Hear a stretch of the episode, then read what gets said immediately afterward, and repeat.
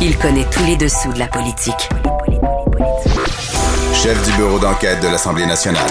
Antoine Robitaille. Là-haut sur la colline. Là-haut sur la colline. Cube Radio. Bon mardi à tous. Aujourd'hui à l'émission aux actualités de l'histoire avec Dave Noël, on salue deux figures de la communauté des historiens qui viennent de nous quitter, Michel Lessard et Micheline Lachance. Ensuite, à l'occasion de l'année électorale, Dave nous rappelle le départ de premier ministre. Aujourd'hui, il se penche sur celui de Daniel Johnson, père. Mais d'abord, mais d'abord, c'est l'heure de notre rencontre quotidienne avec Rémi Nadeau. Réminado, Tout a été mauvais. Ça a été un spectacle désolant. C'était triste de voir ça. Antoine Robitaille. On sait bien, vous voulez faire du nationalisme. Mais non, on veut justement contrebalancer cette délocalisation-là politique. La rencontre. Un jour, on fera notre débat. Oui, oui, bien sûr. Métal sur métal. C'est le moment de vérité. La rencontre. Nado Robitaille. Bonjour Rémi Nadeau. Bonjour, Antoine. Chef de bureau parlementaire à l'Assemblée nationale pour le journal et le journal, beaucoup de réactions à l'élection partielle d'hier dans Marie-Victorin. Oui, je trouve ça vraiment euh, très intéressant de voir les commentaires et les spins de chacun des partis euh, Oui. à la suite de l'élection. D'abord, Paul Saint-Pierre Plamondon. Tu sais, on s'entend, c'est une dure défaite pour le Parti québécois. Oui. Parce que c'est un, un château fort, on l'a dit de- depuis le début, euh, péquiste depuis pratiquement toujours, à l'exception d'un an et demi euh, dans les, au début des années 80. Et, euh, et ils avaient Pierre Nantel, donc ils avaient vraiment comme le candidat qui pouvait faire en sorte de conserver ce château fort. Et en plus, le gouvernement a connu trois semaines très difficiles dans les, les dernières semaines. Mm. Et malgré ça, c'est la CAQ qui l'emporte. Et quand même, tu sais, j'écoutais Paul Saint-Pierre Plamondon dire que c'est extrêmement serré. Euh, bon, c'est quand même 5 de, de plus. Euh, mais bon, euh, le PQ n'a pas mal fait dans le sens qu'effectivement, ça a été un, un résultat quand même relativement serré. Ils ne se sont pas fait laver, là, Ils ne sont pas fait laver. Sauf que, comme le Parti libéral du Québec. oui, sauf que c'est dans le On cas- en reparlera. Mais dans le cas de Paul Saint-Pierre Plamondon, c'est quand même particulier. Je comprends qu'il ne voulait pas avoir l'air abattu, c'est normal. Mais on en parlait dans le bureau avec nos collègues du journal tout à l'heure, puis on se disait, quand on, quand on ferme le son et qu'on regarde les images d'hier soir, quand Paul Saint-Pierre Plamondon est monté sur scène avec Pierre Nantel, on aurait juré qu'il avait gagné. Oui, Euh, ce qui n'est pas le cas. c'était fascinant. Oui, c'est ça. Euh, Moi, bon. j'avais écrit au mois de décembre qu'une défaite du PQ pourrait être le létal. Oui.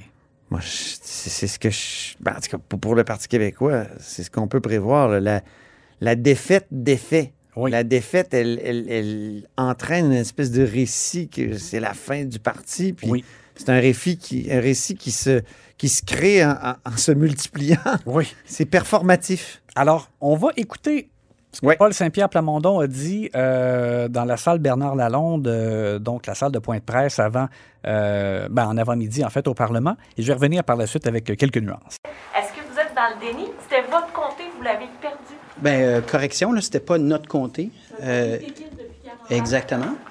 Et on a un résultat qui est très positif et qui nous permet d'aligner les élections générales dans la perspective de le gagner. Donc, Non, excusez-moi, excusez-moi, juste- vous répondez pas à la question. Est-ce que vous êtes dans le déni, monsieur Pas du tout. On a mené une excellente campagne et ça nous donne un excellent résultat. Pendant que d'autres partis d'opposition, comme Québec solidaire, a perdu 8 points par rapport à 2018, pendant que les libéraux ont perdu 7 points, nous, on fait un résultat comparable. Alors, dire que c'est un, un excellent résultat Un excellent résultat. quand on perd un château fort. Mais il parle à ses troupes. là. Oui, c'est juste qu'il ça, veut pas décourager le monde. C'est euh. ça, je comprends. Puis ils en ont plein de militants, le Parti québécois. C'est incroyable. Oui, mais c'est c'est pas un excellent C'est juste qu'ils ont moins d'électeurs. Ça, ça, c'est c'est clair que c'est pas un excellent résultat. Et c'est drôle aussi parce qu'il a dit que euh, à l'élection générale, le gouvernement ne sera pas dans un contexte aussi favorable qu'il l'est maintenant pour le gouvernement. Alors que c'est ça aussi, je trouve que c'est tout le contraire. Tout Au le con- contraire. Au contraire. Il y, a, il y a eu trois mauvaises semaines. La gestion de pandémie euh, euh, a été euh, vraiment là. L'élection générale, ça se fait sur les chefs. oui. Alors voilà. La nuance, par contre, pardon, j'ai accroché le micro avec ma main. La nuance que j'apporte, parce que moi aussi, je me disais, écoute, c'est la fin de l'espoir pour le PQ s'ils perdent. La seule chose, c'est que, étant donné que Pierre Nantel confirmé déjà qu'il revenait, qu'il était encore candidat à l'élection générale. Ça, je trouve qu'au moins, ça vient donner quand même un petit baume dans le sens que c'est vrai, M. Paul Saint-Pierre Plamondon le dit, euh, à l'élection générale, le parti qui a quand même encore une chance de battre la CAQ, c'est le PQ dans Marie-Victorin. Euh, surtout que Pierre Nantel revient, qu'il a un bon capital de sympathie, tout ça, euh, dans la circonscription. Mais, mais pour le reste. J'étais étonné de voir Véronique. Yvon, là, hier soir. Véronique Yvon? Mhm. Est-ce que ça présage d'une espèce de confirmation qu'elle Qu'elle- se représente? Je sais pas. On ne sait pas. Parce qu'ils étaient, presque là, sauf euh, Lorraine. euh, presque Oui. tous là, oui, dis-je bien, sauf Lorraine Richard. Oui, le, sauf Lorraine Richard. Ouais.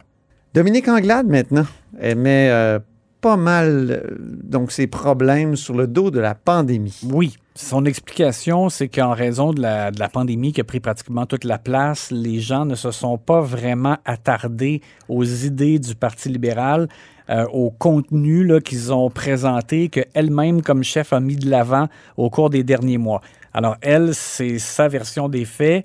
Euh, mais les libéraux, ils ont moins bien fait qu'à l'élection générale. Vraiment, Ils ils vraiment perdu. moins. Ils se sont retrouvés à 7% d'appui Elle a quand même parlé de résultats décevants, de, de messages qui ne percolent pas euh, jusqu'à la base militante, de Ouais. militants libéraux qui sont restés à la maison.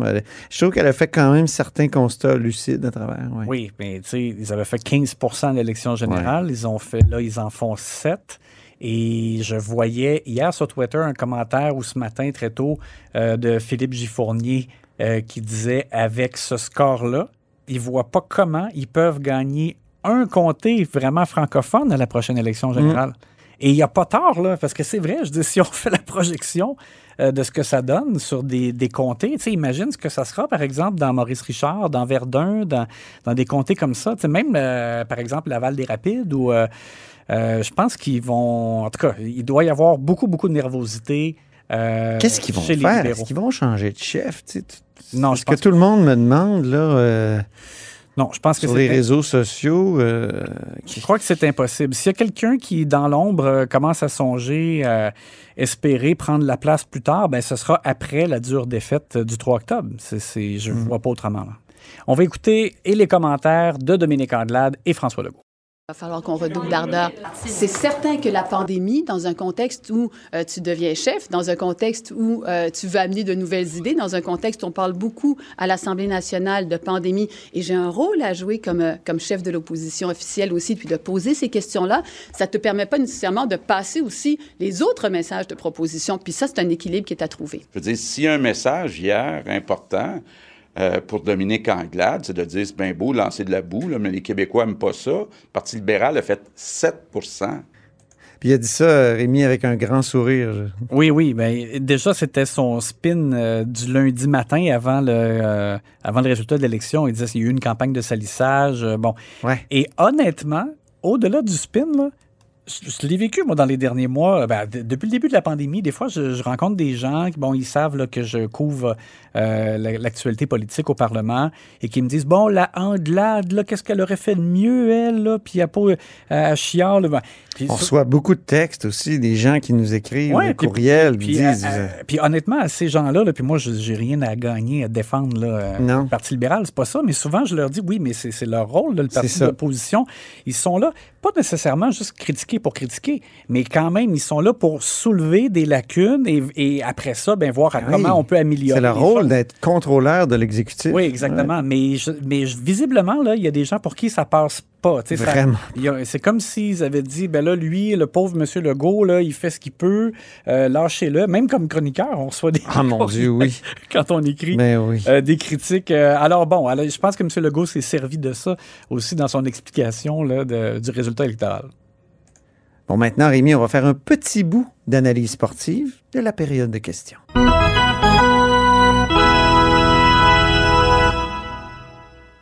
Donc, tu as trouvé que François Legault adaptait son discours pour l'élection générale. Dans quel sens? Ouais, tu trouves pas qu'on pourrait appeler ça le joueur ratoureux du jour? Ah oui. Parce que, comme moi, tu as sûrement entendu au cours des derniers mois, M. Legault tourner en dérision l'obsession référendaire euh, des péquistes. Ouais, ouais. Hein, c'était, c'était une bonne blague. on se tape sur les cuisses. hein, ils sont comme dans le champ, eux autres, avec leur idée dépassée de souveraineté. C'est bien ce que tu as entendu de M. Legault. Absolument. Bon, alors là, aujourd'hui, c'est plus ça. Et, et, visiblement, moi, je pense que là, il, il se rend compte qu'il euh, voulait battre le PQ dans Marie-Victorin, mais maintenant que c'est fait, il veut surtout pas que le PQ soit mort parce que un PQ mort, ça donnerait des appuis à d'autres partis. Alors que Ouais. là, M. Legault profite de la division. Diviser pour régner, Ah oui. Rémi.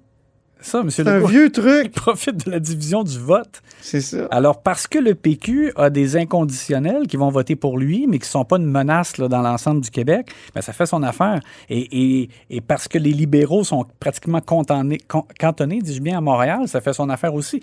Alors, il- c'est lui qui ramasse la, la motte pendant ce temps, alors que les autres ont des miettes. Mais il veut donc que le PQ euh, demeure. Alors, moi, j'ai trouvé qu'aujourd'hui, oh, là, il est devenu comme tout mielleux. Le joueur ratoureux Ouais. du jour. Et là, là c'était là, le PQ, il défend une grande idée, puis le PQ est là pour rester. On va écouter donc ce qu'il a dit, euh, même à la période des questions. Il avait dit en point de presse, puis il a pris la peine de le répéter au Salon Bleu. Le flagorneur. On va l'écouter. Je pense que le Parti québécois est là pour rester. Euh, le Parti québécois propose, dans le prochain mandat, de faire un référendum sur la souveraineté du Québec. C'est un projet qui est appuyé par un certain pourcentage de la population. Mais, Monsieur le Président, je pense que comme moyen de faire des gains avec Ottawa, c'est pas le bon moyen parce qu'il n'y a pas une majorité de Québécois qui sont d'accord avec ça. C'est incroyable comme ça- c'est la rhétorique de Jean Charest. hein? oui, oui, exactement. Parce qu'à propos du Parti québécois, la souveraineté, disait toujours une idée ne meurt pas. Mm. Hein? Puis là aussi, il disait la meilleure façon de faire des gains, c'est pas un référendum. C'est incroyable. Ah oui, euh, je- moi j'ai trouvé vraiment qu'on avait assisté à un ajustement de, de discours en, en bonne et due forme. Et puis on n'en a pas parlé du tout, mais rapidement, les conservateurs, moi je trouve que 10% de Marie-Victorin, c'est élevé là, euh, Spectaculaire. pour Éric Duhem. Ah ouais. Vraiment. Là. Euh, alors imagine, dans les alentours de la grande région de, de Québec, je veux dire Appalaches, là, tu sais, j'entends par exemple Bois-Franc, euh, des choses comme ça. Là, euh, euh, J'ai l'impression qu'ils n'ont pas fini de, de nous surprendre, euh, vraiment. Bien, on finit sur une chanson. Alors, Ouais. dis donc. C'est Mireille Mathieu qui a repris un grand succès d'Abba et je pense que les partis d'opposition auraient pu la chanter aujourd'hui. On l'écoute. Bravo, tu as gagné. Et moi, j'ai tout Avoue que tu vibres, Rémi. Ben wow, c'est Hein? c'est tellement beau. Winner, Abba. C'était Winners Take It All. Oui, oui, the winner takes it all. C'est c'est moins métal que ce qu'on utilise d'habitude, mais euh, Ouais, c'est vrai, on est sorti du métal. hein? Ouais. Mais c'est- pourquoi pas? Ben oui, il Hein? n'y a pas de gêne. Merci beaucoup, Rémi. On se parle demain? À demain.